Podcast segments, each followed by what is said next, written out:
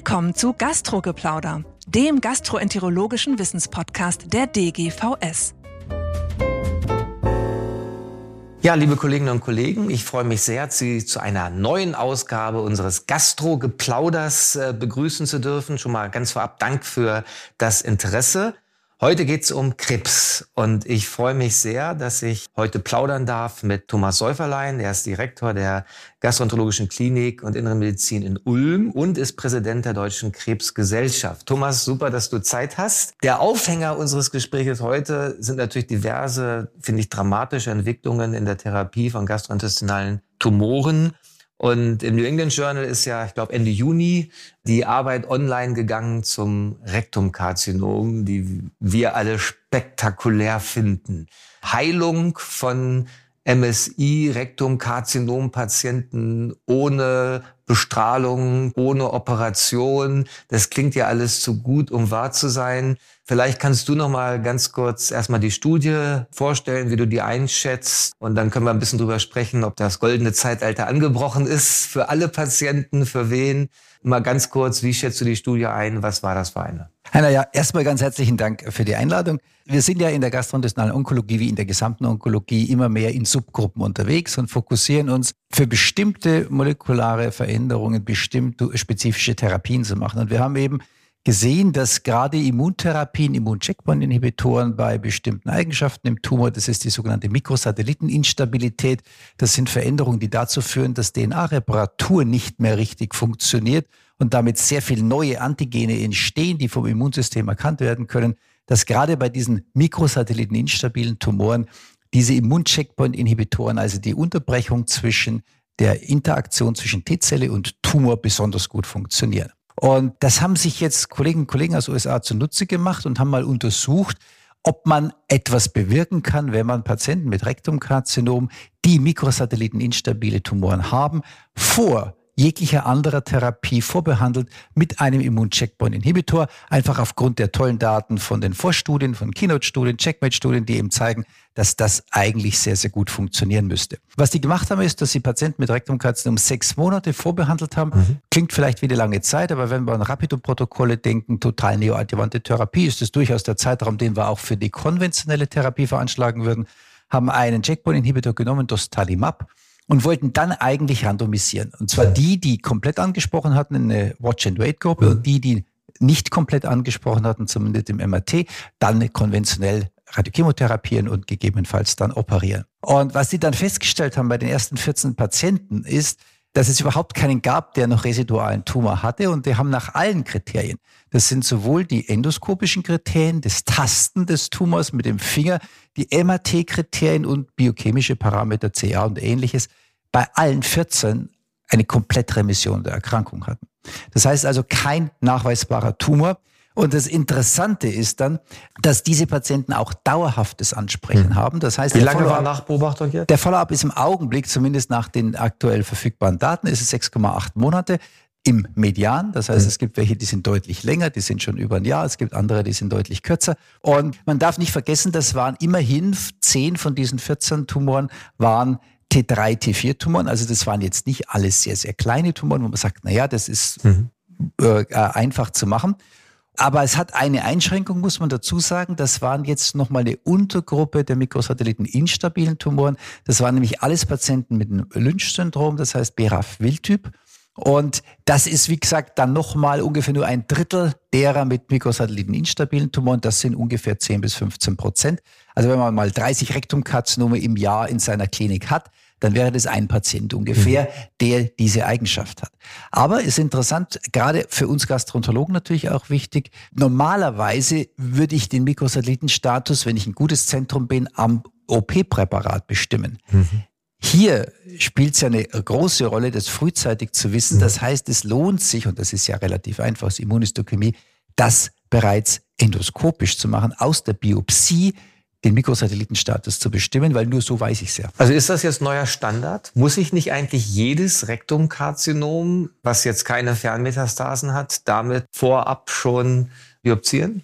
Das ist schwierig. Das ist natürlich eine Studie mit 14 Patienten. Ja. Aber auf der anderen Seite, also Lex Eggermont, der ja in den Niederlanden einer der Nestoren der Immuntherapie ist, Prinzess Maxima Hospital leitet, der hat gesagt, die haben sich jetzt darauf geeinigt, die Niederlanden dürfen nur noch drei Zentren Rektumkarzinome behandelt. Die müssen alle dorthin gelegen haben, die müssen alle Mikrosatelliten getestet werden und die machen ein großes Register und gucken im Prinzip auch prospektiv mit Follow-up, wenn ich solche Patienten behandle, muss ich die Follow-up untersuchen und muss natürlich auch, wenn ich die in einem Watch-and-Wait-Programm habe, dreimonatlich nachsorgen. Mhm. Aber auf der anderen Seite, das ist natürlich nicht zugelassen auch von der Therapie her. Ich muss das mit den Kostenträgern klären.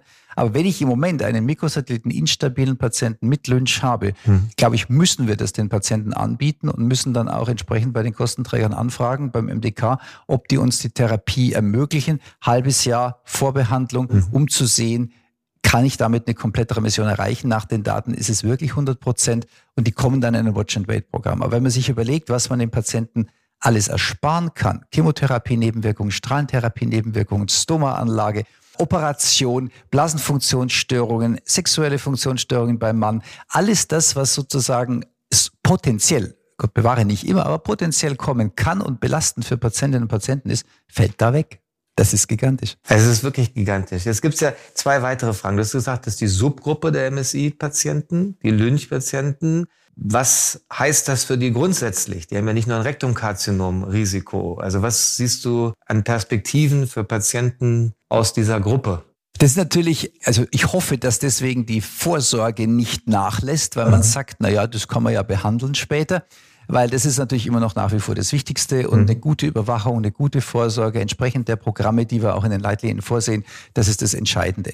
Aber es ist natürlich für diese sehr belastete Gruppe von Patientinnen und Patienten eigentlich dann sehr, sehr erfreulich, dass man sagt, wenn ein Tumor da ist, können wir sehr viel machen und mhm. Tumoren, die in den Mikrosatelliten stabilen Situationen doch mit einer sehr verkürzten Lebenserwartung da sind, haben wir heutzutage bei den Lynch-Patienten Heilungen, auch im metastasierten Stadium. Und hm. das ist natürlich faszinierend.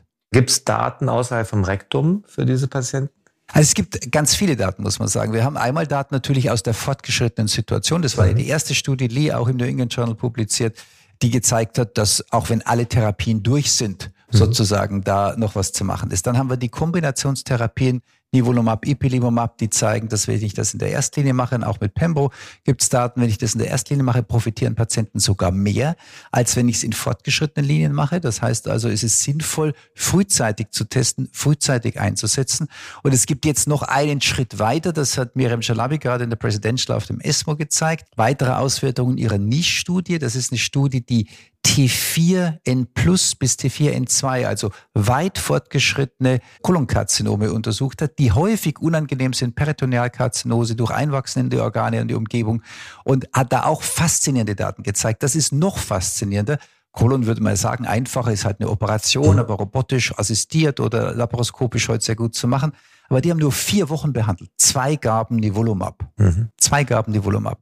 Die hatten in sage und schreibe 95 Prozent der Fälle eine Major Response bei MSI High kolorektalen Karzinomen. Major heißt maximal 10 Prozent residuale Tumorzellen und in sage und schreibe 67 Prozent der Fälle eine komplette Remission der Tumorerkrankung bei Mit T4 zwei. zwei. Mit zwei Schüssen. Zwei Schüssen, vier Wochen präoperative Therapie.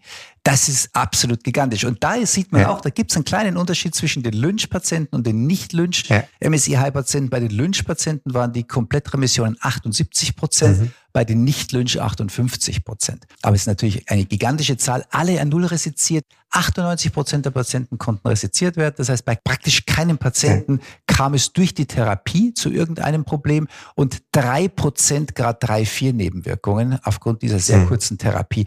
Das ist gigantisch. Also es ist ja wirklich, die Perspektiven für die Patienten sind toll. Jetzt nochmal der Unterschied Lynch versus Nicht-Lynch-Patienten. Gehen wir wieder zurück zum Rektum. Hier waren es alle 14 Patienten Lynch? Alle. Alle 14 Lynch. Ja. Was heißt das für dich jetzt für die MSI-Nicht-Lynch-Patienten? In diesem Zusammenhang sollen wir auch schon, also auf Radiochemo vorab verzichten, auch bei denen jetzt schon? Also wie machst du das in der Praxis? Wie schätzt du das ein? Also da muss man sicher noch genauer schauen, weil mhm. die Wahrscheinlichkeit, dass dann doch noch mehr Tumor da ist, größer ist. Das haben wir jetzt auch in der Nichtstudie gesehen. Man kann das den Patienten trotzdem anbieten. Es ist definitiv eine Tumor Shrinkage zu erwarten mhm. und definitiv ein Ansprechen zu erwarten. Mhm. Das heißt, möglicherweise sind diese Patienten, da wird es Studien geben, dazu gibt es auch schon, die laufen, dass man sagt, ich mache das, was ich vorher mache, Lokaltherapie mit Radiochemotherapie, ja. mache ich bei diesen Patienten mit einer Immuntherapie. Mhm. Komme aber möglicherweise beim bestimmten Prozentsatz nicht um eine Operation drumherum. Also da werden wir wahrscheinlich nicht 100 Prozent komplette Remissionen sehen, sondern da werden wir Patienten sehen, die als noch residuale Tumorerkrankungen haben, wo wir die Operation brauchen oder vielleicht eine Bestrahlung brauchen. Aber die Vortherapie des Tumor Shrinkage, Downsizing, Downstaging geht bei den Patienten sehr wahrscheinlich auch mit einer Immuntherapie und das ist natürlich auch eine gigantische Neuerung. Da brauchen wir Daten, aber nochmal, wenn du jetzt nächste Woche Montag einen Patienten hast, nicht Lynch, Rektum, T3, MSI. Würde ich einen Antrag bei der Kasse stellen. Also nicht erst, dass man sagt, auch ich mache erstmal ein bisschen Bestrahlerei, gucke, wie er anspricht und hau dann noch Immun zusätzlich drauf. Also wenn nur A oder B, ne? Würde ich einen Antrag bei der Kasse stellen. Wenn es dann abgelehnt wird, machen wir die konventionelle Therapie. Aber wenn die Kasse zustimmt, würde ich das tun. Okay. Wie geht's denn grundsätzlich weiter, wenn ich sehe, angefangen von AEG-Tumoren, Esophagus, Kolorektal, Rektum. Es ist ja ein bisschen schwierig, den Überblick zu behalten, wo Immuntherapie bei welchen Tumor. Wie siehst du, ist es jetzt so ein bisschen die Phase der nächsten zwei, drei, vier Jahre, dass wir für jede einzelne Tumorentität diese ganze Sache ausprobieren? Und dann gibt es noch unterschiedliche Scores, wo man dann weiß, mit PD1-Expression, L1-Expression, ja oder nein. Vielleicht eine grundsätzliche Einstellung. Müssen wir für jede einzelne Tumorentität alles einzeln ausprobieren und dann kriegen wir Daten in drei, vier, fünf Jahren für die einzelnen Sachen. Müssen wir mehr über Tumorentitäten hinweg das determinieren? Also wo geht die Reise hin? Ist jetzt die Phase schneller, höher, weiter, nachdem das entwickelt wurde, oder gibt es noch ganz neue Entwicklungen, die noch dann oben drauf kommen jetzt? Ja, ich glaube, das schneller, höher, weiter, das ist schon wieder verlassen, weil das hatte man dann versucht und man hat alles einfach mit dem Checkpoint-Inhibitor kombiniert und gedacht, das funktioniert jetzt, das tut's nicht. Und wir sehen, wir müssen gerade im Obergastronationaltrakt haben wir sehr schöne Daten, dass wir tatsächlich stratifizieren können anhand unterschiedlicher Scores. Das ist ein bisschen mühsam, ja. dass es die unterschiedlichen gibt, eben PD1-Expression, CPS, TPS-Score. Das macht so ein bisschen unübersichtlich. MSI ist eine eigene Welt. Das ist großenteils mhm. einheitlich. Auch da gibt's insbesondere am Anfang, interessanterweise, du Tumoren, die schlecht ansprechen, wo ich Übersterblichkeit habe und erst in der die Tail of the Curve ist es. Das heißt, das scheint auch keine ganz homogene Gruppe zu sein und wir lernen gerade, welche Untergruppen es in MSI gibt. Bei den stabilen Tumoren ist es so, dass es schon Ansätze gibt und es gibt jetzt auch erste Daten. Wir haben es jetzt gerade am ESMO, Regorafenib, Ipilimumab plus zusätzlichen TK. Das könnte sein, dass das dann den Tumor knackt, mhm. dass wir da sozusagen auch bei den stabilen Tumoren eventuell einen Erfolg sehen. Aber das dauert noch. Ich glaube, die Reise geht auch hin in zusätzliche Immuntherapien. Das sind die LEC-3-Inhibitoren, das sind Vakzinierungsstrategien, die sehr vielversprechend sind, die jetzt auch beim Pankreaskarzinom kürzlich New England Journal Publikation ja. herauskam.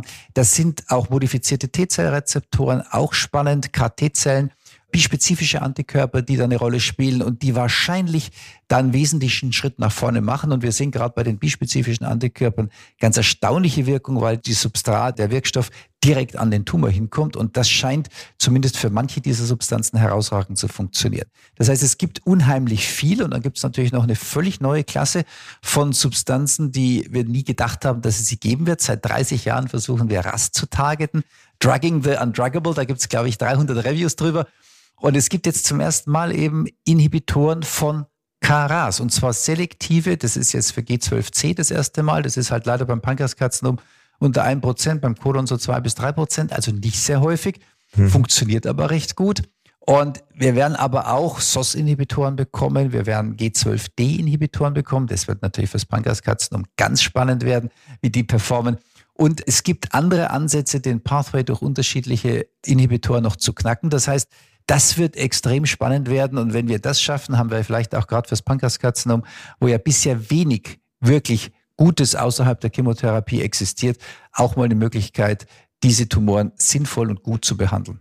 Ah, das ist ja nun wirklich personalisierte Medizin, ein Wort, was ja ein bisschen überstrapaziert wurde in den letzten Jahren, aber hier ist es ja wirklich Realität. Es ist ja absolut faszinierend, dass man für die einzelnen Patienten je nach Mutation, je nach Krankheitsstadium immer mehr Therapien optimiert und das auch durch die verschiedenen Phasen der Therapie ist. Das ist ja auch noch ein großer Punkt. Das heißt, für mich ist ja im Alltag so, man, Patienten haben einen Tumor und dass man den in verschiedenen Phasen der Behandlung, selbst in Phase 2, 3 ja immer noch einfach eine Perspektive geben kann, was ja viele mitnehmen. Jetzt hast du ein Wort eben genannt, dann würdest du einen Antrag bei der Krankenkasse stellen. Was müssen wir vielleicht jetzt auch aus Sicht der Fachgesellschaften noch mehr machen, um da ein bisschen Bewegung reinzukriegen. Es ist jetzt ja Verständnis auf Krankenkassenseite da. Das heißt, die Begutachtungen dauern ja nicht mehr so lange wie vor drei Jahren. Da war das ja ganz gruselig. Da hat man Anträge gestellt, bis das dann zurückkam und bis man dann die Genehmigung hatte, waren drei Monate vergangen und dann war der Patient so schlecht, dass man ihn nicht mehr behandeln konnte.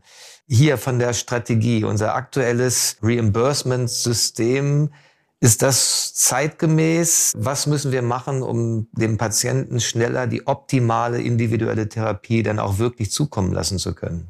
Ja, das ist ein ganz schwieriger Punkt, weil man abwägen muss. Bei den Mikrosatelliten Instabilen ist die Sachlage relativ klar. Mhm. Da muss man sagen, kann man auch wirklich hervorragend argumentieren. Schwieriger wird es, es werden halt in vielen Fällen, weil das so seltene Entitäten sind, werden in vielen Fällen einfach einarmige Studien gemacht, weil ich die Patienten sonst nicht zusammenbekomme und weil das ohnehin schwierig ist und weil auch der Vergleichsarm extrem schlecht laufen würde. Das hat aber zur Folge, dass es keine zweckmäßige Vergleichstherapie gibt. Und der GBA dann sagt, tut uns leid, ich kann euch da keine Zulassung geben und auch keine erhöhten Zusatznutzen, weil ich gar nicht weiß, wie die Vergleichsgruppe performt hätte. Und dann gibt es Ansätze zu sagen, ja, aber wir versuchen jetzt, wir geben Registerdaten oder historische Daten und sagen, ja, aber ist nicht die gleiche Gruppe. Und das macht es dann sehr, sehr schwierig, kann ich verstehen aus Kostenträgersicht. Hat auch eine Konsequenz, weil die Substanzen immanent teuer sind. Also wir ja. haben Therapiekosten teilweise auch bei den neuen FGF-Rezeptor-Inhibitoren, die liegen so bei 120, 150, 200.000 Euro im Jahr. Das ist schon absolut nennenswert und das bringt natürlich ein Gesundheitssystem auch unseres doch an seine Grenzen. Und deswegen verlangen die eben gute Nachweise und die sagen, es muss funktionieren, sonst können wir es nicht reimbursen. Und wir haben ja für die fortgeschrittenen Linien haben wir ja ein Konzept in Deutschland entwickelt, das Zentrum für personalisierte Medizin in Baden-Württemberg, jetzt Deutsches Netzwerk für personalisierte Medizin, wo die Kassen durchaus sehr, sehr verständlich sind. Also in Baden-Württemberg ist das im Landeskrankenhausplan. Und das wird auch, da wird die Sequenzierung finanziert und wir haben auch ein vereinfachtes Verfahren für die Antragstellung beim MDK wenn alle etablierten Therapielinien ausgeschöpft mhm. sind. Das, worüber wir jetzt gesprochen haben, ist ja ganz am Anfang. Da ist der Patient noch nie behandelt worden, ja. aber wir haben die wirklich sehr starke Erwartung und würde schon fast sagen Sicherheit, dass das eine bessere Therapie ist. Aber es gibt noch keine Zulassung. Und da muss man natürlich verhandeln und da hängt es ein bisschen von den lokalen Gegebenheiten auch ab, wie weit man da Entgegenkommen hat. Das wird schwer zu regeln sein, weil das ein Ausnahmetatbestand ist, den man auch nicht verallgemeinern kann. Nicht alles funktioniert so gut. Auch die G12C-Inhibitoren machen ein Inkrement, mhm. aber nicht diesen Schwarz-Weiß-Effekt, den wir da ja. bei der Rektumkarzinomstudie also gesehen haben. Für alle, die jetzt zuhören, diese G12C, das sind die Karas. Das ist eine Mutation im Codon 12, die, wo ein Glycin gegen ein Cystein ja. ausgetauscht ist und das macht dieses vulnerabel. Dieses Cystein macht das sozusagen adressierbar durch den Inhibitor und legt die Funktion von ja. dieser kleinen GTBase lahm. Ja. Das heißt jetzt wieder aus Sicht der DGVS-Fachgesellschaft, ich glaube, am Ende ist es ja, alle Leute müssen miteinander sprechen. Wir müssen uns gegenseitig unterstützen. Und eine ganz zentrale Bedeutung haben ja molekulare Tumorboards, wo wir eben an allen Zentren natürlich auch die umgebenden Krankenhäuser, Schwerpunktpraxen einladen, sich einfach daran zu beteiligen. Und durch die guten technischen Möglichkeiten ist das ja auch viel einfacher, als es vor vielen Jahren war. Ich weiß nicht, wie es bei euch in Ulm lebt. Bei uns in Niedersachsen im Comprehensive Cancer Center gibt es eben ein molekulares Tumorboard, wo viele umgebende Kliniken sich einfach beteiligen, was wirklich in der Versorgung der Patienten ja, ich will es nicht Quantensprung nennen, aber wirklich eine dramatische Verbesserung für die einzelnen Patienten. Ist das in Ulm auch so? Ja. Absolut. Für das Zentrum für personalisierte Medizin brauchen wir molekulares Tumorboard. Aber wenn du äh, gerade die DGVS, was können wir tun, ansprichst, wir sind ja federführend für sehr viele Leitlinien. Ja. Und was wir tun können und auch versuchen zu tun in den Leitlinien ist, aktuell zu sein. Das heißt, wir können mit Amendments arbeiten. Das sind ja S3-Leitlinien, die über das onkologische Leitlinienprogramm laufen. Und wir können dort mit Amendments arbeiten. Wir haben versucht, jetzt sämtliche Leitlinien, wir heißt jetzt vom onkologischen Leitlinienprogramm aus, aber mit mhm. den Fachgesellschaften natürlich mit der DGVS zusammen, die Leitlinien auf Living Guidelines umzustellen, sodass wir viel schnellere Aktualisierungszyklen haben. Alte Guideline wurde so alle drei bis fünf Jahre mal aktualisiert. Das können wir heute nicht mehr machen, weil alle halbe Jahr kommt was Neues. Das heißt, wir müssen wirklich mit Amendments und mit Living Guidelines arbeiten, dass einmal im Jahr die ganze Leitlinie auf den Kopf gestellt wird mhm. Und zusätzlich dann noch Amendments kommen. Die zum Beispiel Esophagus-Leitlinie hat das hervorragend herausgearbeitet. Jeder Kongress neu Amendment, drei Monate später steht es in der Leitlinie drin. Und das ist wiederum wichtig für unsere Anträge beim MDK, mhm. weil wir dann verweisen können, dass das ist Leitlinie. Das ist, habe ich mir nicht selber ausgedacht, irgendwo in Castor Brauxel, in Ulm, in Kiel, sondern das ist Leitlinie. Und da kann ich mich darauf berufen. Und das ist, glaube ich, auch als Fachgesellschaft unser Verdienst, das zu machen und unsere Aufgabe, das weiter zu propagieren. Aufgabe und eine große Verantwortung am Ende für die Patienten. Und deswegen alle, die hier zuhören, die Lust haben an gastrointestinaler Onkologie, das ist ein Gebiet, was extrem spannend ist. Es macht Spaß, das zu verfolgen. Es gibt viele Möglichkeiten. Wir haben eine Aufgabe und alle müssen mitarbeiten. Thomas, erstmal danke für dieses Gespräch. Danke für auch deine Arbeit. Thomas Säuferlein ist auch Herausgeber unserer Zeitschrift unserer Gesellschaft, der Zeitschrift für Gastroenterologie. Auch hier sind alle eingeladen, sich zu beteiligen mit Beiträgen, mit Fallberichten, aber auch vielleicht mit Gutachten. Ja, also ich hoffe, dass ihr das spannend fandet. Ich bin fasziniert von dem Thema, kann ich nur sagen, und freue mich auf weitere Daten und Zusammenarbeiten. Herzlichen Dank. Danke, Thomas. Das war Gastrogeplauder, der gastroenterologische Wissenspodcast der DGVS.